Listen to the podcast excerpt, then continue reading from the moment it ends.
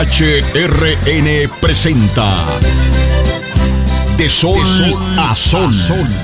Bienvenidos a este espacio destinado a hacer más productivo el mundo agropecuario y la pesca en Honduras. Saludamos a campesinos, pescadores, técnicos, profesionales y empresarios que en Honduras y el mundo viven del uso apropiado de los recursos naturales. De sol a sol, con la dirección de Yari Barahona, la producción periodística de Gustavo Vallecillo y la asesoría de la prestigiosa Universidad Zamorano. Buenos días, Gustavo Vallecillo. Buenos días, doctor Isidro Matamoros. Como adelantábamos ayer, hoy vamos a abordar otro tema importante en De Sol a Sol. El manejo reproductivo periodos controlados de monta y programas de manejo. Ayer le recomendábamos a Gustavo que no hacinara, ¿verdad? Las, el ganado para que la producción le continúe aumentando. Buenos días, doctor. Buenos días, buenos días. Es un gusto saludarlo. Nuevamente. Gracias, gracias. ¿Qué tal por Zamorano? Muy bien, muy bien. Amaneció. ¿Y se toma de este café delicioso? Sí, también, también. Qué bueno. no del mismo, pero sí tomamos. El abogado Gerardo Guillén nos acaba de sintonizar y dice que nos va a invitar a un recorrido ahí por Zamorano. Eh, para que hagamos un recorrido en la escuela, Yari. Sí, y, de paso me manda un mensajito ahorita que va a mandar vamos a comer una tilapia en un lugar que se llama El Establo, ahí carretera ah. Danlí. Ah, claro. Ahí podemos almorzar para luego mirar todo el potencial que tiene eh, la escuela agrícola y sus alrededores. Claro, el valle del río Yeguare. Sí. Hay un potencial enorme ahí en, en el tema también de sandía, melón. De sandía, melón, caña de azúcar. Hay, hay, bueno, hay, hay muchas cosas que se producen ganado, maíz. Sí, pero entramos en materia sobre el tema que Yari consultaba y qué bien que con esta vasta experiencia los productores en eh, nuestro país, ojalá que acaten estas recomendaciones que han sido prácticamente exitosas, todas estas prácticas que ha implementado Zamora. Okay. Hablando ya de, la parte de manejo reproductivo, mire, la reproducción, hay mucha gente que dice que la vaca solo pare una vez al año, pero come todos los días. Entonces, la clave está en alimentar bien los animales. Si usted tiene las sales minerales al día, si usted tiene el agua en cerca de los potreros y si usted tiene una buena rotación, usted va a tener buen forraje. Eso va a significar que su vaca va a estar bien alimentada y que se va a poder reproducir. Sin embargo, la producción de esa forraje no es eh, estática a lo largo de todo el año, sino que es variable. Eh, digamos, en la zona oriente, nosotros tenemos una época primaveral donde el, pasto empieza a crecer por ahí de mayo, eh, junio, cuando con las primeras lluvias. Entonces, usted va a tener buen pasto ya abundante, por así decirlo, a finales de junio. Por eso es que los ganaderos hablan que ya en, mes de, en el mes de junio y julio esperamos que vamos a tener una mejor rentabilidad en la producción de leche. Exactamente, y ahí por lo general coincide lo que usted acaba de decir, es justo lo que yo iba a mencionar. Ahí es donde se empiezan a preñar las vacas. Entonces, a eso nos me referimos con periodos controlados de monta. Entonces, cuando se preña la vaca, digamos en julio, ese es mes 7, más 9 meses de gestación, eh, le sumamos a eso son 16, 7 más 9, y le restamos 12 porque ya es el siguiente año. Entonces le va a parir más o menos en abril, en, a finales de abril. Entonces cuando tiene el ternero chiquito en abril, ella repunta con 60 días eh, recién, de, recién parida, o sea, de, haber parido, más o menos en mayo, junio. Entonces ahí es donde el pico de producción se va para arriba. Entonces nosotros podemos, podemos utilizar, doctor, para la gente que es amante de las terneras, porque todos los productores lo que esperan es una ternera, ¿verdad? De parto. claro. Pero ¿cuál es el mecanismo para que una vaca le para más terneras que, machos? Bueno, eh, hoy en día la tecnología, si quiere irse hacia eso, está el semen sexado. Eh, usted puede controlar la monta de su vaca. Artificial. Usted usa inseminación artificial y puede comprar, es un poco más caro, pero puede comprar semen sexado. Ya hoy en día hay un, un semen que se llama Sex Ultra, o, sexado ultra que eh, le permite tener mayores índices de fertilidad. y usted... ¿Dónde lo, pueden adquirir los productores? Hay en todas las, todas las empresas que venden semen, prácticamente todas las grandes empresas que venden semen. ¿Y los costos? anda, es, es, es, caro, la verdad que es caro, alrededor de mil empiras a 1600 lempiras. Pero tienen el catálogo, me imagino ahí del. tienen el catálogo. Pero cuando usted saca las cuentas. Le sale mejor. Le sale mejor. ¿Por qué? Porque usted va a tener garantizado entre 80 y 85% de hembras. La relación es 50-50. Pero usted va a tener entre 80 y 85%. En mi experiencia, yo he visto 91% hembras. Ahora, pero tiene que tener lógicamente un personal bien capacitado para hacer este procedimiento. Pero tienen que estar eh, eh, en, en, celos. Sí, sí. En celos. Sí, eh, eh, pero también hay gente que le puede dar servicio. Hoy, por ejemplo, eh, se están tratando de establecer, la CAL, entiendo yo, la FENAL, está tratando de establecer varias rutas de inseminación artificial. Ellos, no sé los detalles, pero han sacado alrededor de unos 90 tanques de semen. para Ceiba. Bueno. Ya el próximo mes, parece en agosto, que en agosto. sí imagino que van a abordar estos temas. Claro, claro. Desde Brasil hasta México, Colombia, vienen unos expertos. Sí, vienen, vienen muchos expertos. imagino que ustedes van a estar ahí como Zamorano. Sí, sí, vamos a, coordinar un día de campo para ellos. bueno eso, doctor. Porque Honduras tiene que ir avanzando en la transferencia de tecnología, de mejor genética, tanto para carne como para leche. ¿va? Sí, sí. Eh, definitivamente la, la, ganadería tiene mucho que avanzar y la inseminación artificial es, es un... Es un una buena alternativa. Después de las sales minerales, la siguiente tecnología más rentable para el ganadero es la inseminación artificial. ¿Qué tan utilizado está haciendo la inseminación artificial por parte de los ganaderos? Muy poco, la verdad. Eh, alrededor, eh, en ganado de carne, quizás un 3%, un 4 5% máximo de, la, de las vacas en el país son inseminadas hacia... A pesar de que la productividad se podría aumentar. Uh, muchísimo, muchísimo. Y que el productor no quiere invertir, doctor. Dice que eh, prefieren tener problemas en cuanto a la falta de pasto, por no comprar un pasto, prefieren que se les mueran hasta 10 vacas. Eh, muchos productores, eh, muchos productores les ha pasado eso. Allá en la zona de Alauca, un productor no tenía pasto, pero se le presentaron oportunidades que alguien le ofrecía pasto. Prefirió que se le muriera el ganado en vez de invertir. Gastó, perdió más de lo que podía invertir en alimentación para el ganado. Vallecido, lo que pasa es que en el país hay muchos ganaderos que en realidad no son ganaderos, sino que son mineros. ¿Por qué? Porque ellos son, solo es una, una cultura de extracción.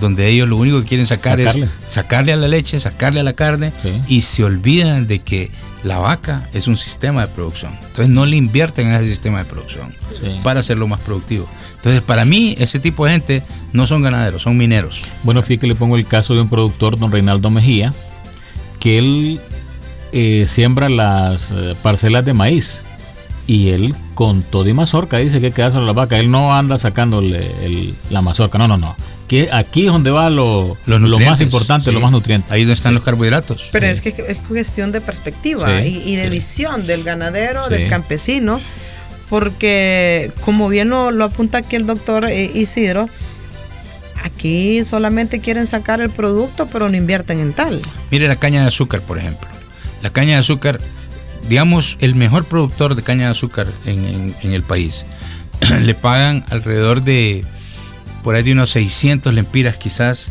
antes de alza, corte y transporte. De, de corte, alza y transporte, le pagan alrededor de unos 600, póngale 650 lempiras tonelada. ¿Ok? Pero con una tonelada de caña, yo alimento bien alimentado 30 vacas. Con esas 30 vacas, eh, a partir de la caña, no, un día, un día, un día, 30 vacas. A partir, a partir de esa misma tonelada, con las 30 vacas que yo le produzco por lo menos 5 litros de leche. Por 30 vacas son 150 litros de leche. A 8 lempiras, que está mal pagado, pero es un precio que, es común en Honduras, y ahorita está en 10, pero hagámoslo a 8, Son 1.200 eh, lempiras. Quiere decir que ese productor de caña, si usted es productor de caña, le pudo haber sacado 1.200 lempiras y al mejor productor de caña en Honduras le están pagando 600 lempiras.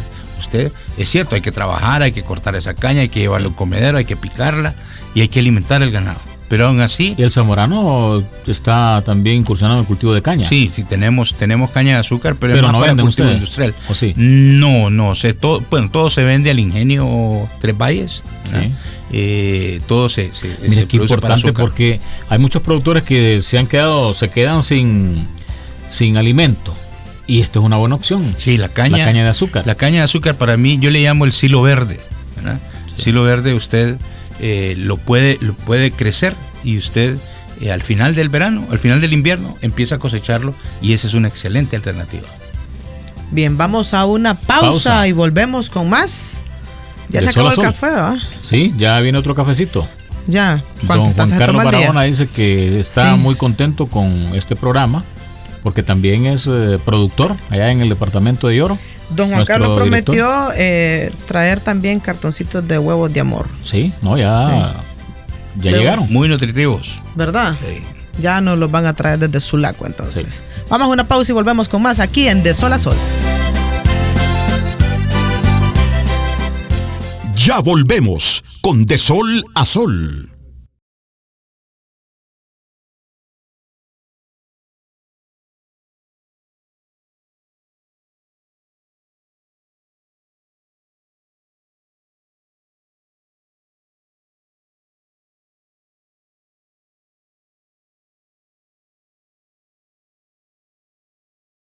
Regresamos con De Sol a Sol. Continuamos en De Sol a Sol y como bien lo dijo usted, don Juan Carlos ha cumplido y le ha traído otra tacita de café. Otra tacita de café y la vamos a compartir aquí con el doctor y también quien nos va a enviar unas tortillitas ahí con cuajaditas Ujú. de la zona sur del país, don Elías Villalta, que estaba preocupado porque no llovía, dice. Pero hoy ya tiene las recomendaciones de la Escuela Agrícola Panamericana. Sí, Porque bueno. hay productores, mire, hay productores que todo el tiempo ah, se pasan quejando, como Nehemías Martínez en el oriente, Fausto Lara, todo el tiempo, Duro Todo- Medina, todo es malo. todo el tiempo, Claro. mire, si llueve, bueno, si llueve se quejan, si no llueve también. Bueno, aquí en Honduras es recurrente, le decía hoy a Yari Barahona, que aquí la sequía es recurrente, la falta de créditos es recurrente. Sí. Porque ya no están aquellas personas que creían en el sector agrícola. Se acuerda usted de don Miguel. Sí. de don Jaime Rosenthal, que le apostaban a través de la banca.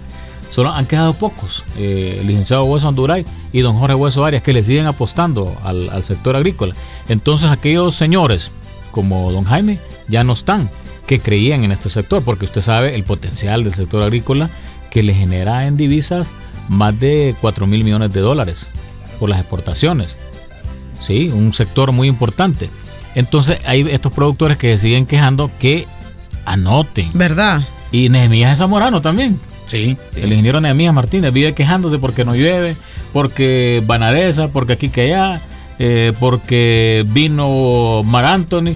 Bueno, se quejan por todo. Bueno, entonces nos mencionaba usted lo del manejo reproductivo. La inseminación artificial es uno de los mejores métodos, pero son muy pocos los ganaderos que hoy en día utilizan este procedimiento. Ahora, abordemos también el tema de los periodos controlados de monta. ¿Cómo se maneja eso? Lo, lo que pasa es que usted puede controlar el momento en que tiene mejor calidad de pasto y mayor cantidad de pasto. Entonces ahí es donde usted tiene que soltar los toros con las vacas y que ellos se encargan de preñar las vacas. Esos toros, por supuesto, hay que comprarlos en ganaderías reconocidas. Eh, el, comprar toro, el escoger toro es parte de ese programa de reproducción. Si usted, mire, la genética del toro, después de cuatro generaciones de estar metiendo toros, puede, eh, en, en una finca, toros mejorados, puede llegar, mire, con el primer año es 50% responsabilidad del toro. Ya cambia toro, con el segundo toro ya es 75% de la sangre del toro. Con el tercer toro que entra a su ganadería ya es 87.5. Y para el cuarto estamos en 93.75. Entonces, el, el- manejar toros es importante y usted los puede separar de las vacas. El- para que no le paran en los años malos, en los meses malos. Eh, en los meses donde hay poca comida, donde usted sabe que no va a poder Por ejemplo, abril, Alimentar, sí. Usted puede dirigir que sus toros entren a su ganadería en una época donde usted sí, sí tiene buen pasto y que sus vacas le van a parir ¿Cuáles son las mejores épocas, por decirlo así? Eh, van a variar, van a variar. Mire, eh, hay una regla de oro, por así decirlo, eh, que no es una receta porque hay que estudiar cada lugar. si usted está en trópico seco, trópico seco, lo ideal es que las vacas paran alrededor del final del verano. Y luego, entonces, ese ternerito va a crecer con los 7, 8, 9 meses de lluvia por delante de él, porque va a crecer a lo largo de todo el invierno. Si usted está en trópico húmedo, que es, digamos, allá por el Aguán, zonas que son muy lluviosas, Atlántida. Entonces, usted quiere que sus terneros nazcan, que sus vacas paran, más o menos al final o al principio de la época seca. Allí llueve todo el año, pero hay una época en que llueve como más moderadamente y el pasto puede crecer. Cuando está lluvioso, lluvioso, eh, septiembre, octubre, digamos en Aguán, son meses que están muy nublados y que la tierra está negada, el pasto no crece, entonces el ganado está en carestía. Entonces ahí el parto tiene que ocurrir más o menos en enero, febrero, para que el, el ternerito crezca con todos los meses de baja lluvia. Entonces va a crecer en condiciones más secas, va a crecer en mejores condiciones. Entonces usted puede hacer mundas controladas, es lo que es lo que Hay un decrecimiento entonces cuando los terneros y terneritas nacen en época de verano. Eh, porque no hay suficiente pasto, la vaca no está bien alimentada y no puede también eh, darle la cantidad de leche que se requiere para una óptima eh, crecimiento. Vallecido, usted es un hombre de campo, relaciónese en este momento y, todos los ganaderos de tierra adentro, por favor, si, si, si están en una época seca, donde el verano corre de más o menos diciembre a mayo, que es común en nuestro país. Eh, imagínese una vaca que pare en diciembre, en enero, que tiene que alimentar un ternerito a lo largo de todo el verano y nosotros no tenemos programas de alimentación. ¿Dónde ella va a encontrar alimento para sus necesidades y para suplir al ternero. Vamos a tener un ternero que se va a quedar chiquito. Ahora imagínese una vaca que le pare a finales de abril, principios de mayo. Entonces esa vaca va a encontrar pasto en junio, en julio, agosto, septiembre, hasta diciembre para producirle leche y para eh, pues apropiarse de sus necesidades y de las del ternero. Entonces, ¿cuál va a ser un mejor ternero? El ternero que nació cuando había pasto. Fíjese que, bueno, se registraron una serie de muertes de ganado con este prolongado verano. Solo en la hermana República de Guatemala, en Petén, el Servicio Regional de Sanidad Agropecuaria, OIRSA, reportó 3.000 cabezas de ganado solo en el departamento que se habían muerto. Y aquí en Honduras no fue la excepción. Sí. Bien, vamos a una pausa y continuamos abordando este tema. Doctor, no se despegue de sol a sol.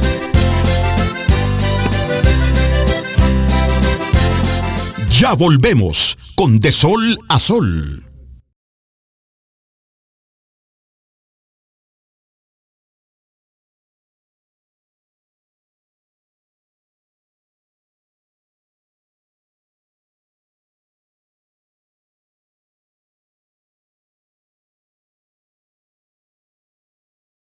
Regresamos con De Sol a Sol. Continuamos en De Sol a Sol con este tema que nos ha gustado mucho, el manejo reproductivo, periodos controlados de monte y programas de manejo. Ahora vamos a abordar cuáles son esos programas de manejo y por supuesto qué recomendaciones le podríamos dar a las personas que nos están escuchando, a esos campesinos, a esos ganaderos, esos empresarios, para que tomen nota, ¿verdad, Gustavo? Usted ya lo veo que ya rato está apuntando. Claro que sí, y esta experiencia del doctor es una transferencia, podríamos decir, de tecnología también del zamorano con HRN hacia el productor, hacia el consumidor final que es el productor y ojalá acaten todas estas eh, recomendaciones porque esto es como una universidad virtual, Yari. Eh, zamorano y Emisoras Unidas se está trasladando al campo y estamos en vivo y en directo eh, prácticamente transmitiendo todas estas experiencias que son muy exitosas y que si se ponen en práctica, este sería el inicio para el desarrollo de la ganadería en el país. Eh, programas de manejo hay, hay un montón. Vamos a poder abordar algunos de esos aquí. Por ejemplo, uno que es importantísimo es la vacunación. Eh, usted puede prevenir las enfermedades, eh, muchas enfermedades a través de buenos programas de vacunación. Y una vacuna, aún las más caras, no cuestan más de 100 lempiras, 120 lempiras la dosis para un animal. Las, las que son, por así decirlo, eh, la triple, la vacuna triple, son vacunas que andan alrededor de 5 o 10 lempiras dosis por animal. Entonces son, son seguros que usted compra para garantizar que sus animales van a poder desarrollar los anticuerpos o las defensas eh, necesarias para que ese ganado pueda aguantar estos embates de las enfermedades. Entonces, los programas de vacunación son vitales y deben de estar en todas las fincas. ¿La pierna negra ya se controló? Eh, pero por vacunación. Sigue, sigue todavía apareciendo pierna negra, sigue apareciendo cada vez cepas más virulentas. vaca loca no está en Honduras. Estuvo en Colombia, ¿va? Eh, no, no, en realidad eh, los únicos reductos donde se han identificado en América son eh, en, los Estados Unidos y hubo uno que no ha sido comprobado, pero que tenía toda la sintomatología en, Canadá. Pero de ahí no, no ha habido, eh, eh, ¿cómo se llama? Es por eso implementar los programas de trazabilidad bovina. Exacto, ese es otro programa que va a ser cada vez más necesario. Nosotros necesitamos apertura a mercados. La tenemos porque somos libres de fiebre aftosa. Pero una persona en Francia, una persona en Asia, lo que quiere es saber cómo fue manejado ese ganado. Y para eso necesitamos un registro de trazabilidad. Comentaba, comentaba, me comentaba el doctor Molina, director regional de OIRSA, que ahora la meta es a nivel regional, todo el ganado va a ser trazado. Actualmente eh, hay países hermanos que llevan ya unos 700 mil. Nicaragua está cerca de un millón. Nosotros ahorita revisé la cifra la semana pasada, estamos en 220 mil. Pero es una buena noticia porque está, eso le va a decir a usted cómo las condiciones del ganado, va a consumir productos inocuos. Eh, libres de tuberculosis y brucelosis. Tiene que volverlo funcional, porque lo que usted está diciendo, o sea, cuando dice 220 mil, es el ganado que tiene un chip electrónico. Pero hay que ver si ese ganado tiene un registro que está alimentando ese chip electrónico. Y una vez, si tiene esas dos cosas, entonces es trazable. ¿Por qué? Porque hoy en día usted a través de la tecnología, usted, eh, un consumidor eh, en, otro país, en el mundo, ¿verdad? Eh, puede agarrar la información que está en el chip de trazabilidad y mientras está comiendo un yogur, él darse cuenta de dónde vino esa leche, cómo fue producida, de qué vaca salió. Pero rapidito, ¿qué consejos podemos darles entonces? La lección del día. mire, varios programas, rutinas de ordeño, por ejemplo. La calidad de la leche en nuestro país es, es, eh, precaria y, tiene mucho que mejorar. Entonces, un buen programa de rutina de ordeño, eh, aún con ternero alado o con, o con lecherías especializadas, con máquinas de ordeño, cada uno de ellos tiene una rutina de ordeño. El secado de la vaca, las vacas paren en el balde, eso es malo. Eh, la vaca tiene que eh, renovar su glándula mamaria.